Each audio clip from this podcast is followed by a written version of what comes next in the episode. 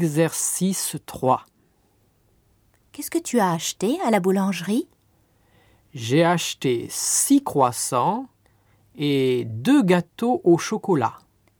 Tu as payé combien J'ai payé 8,22 euros.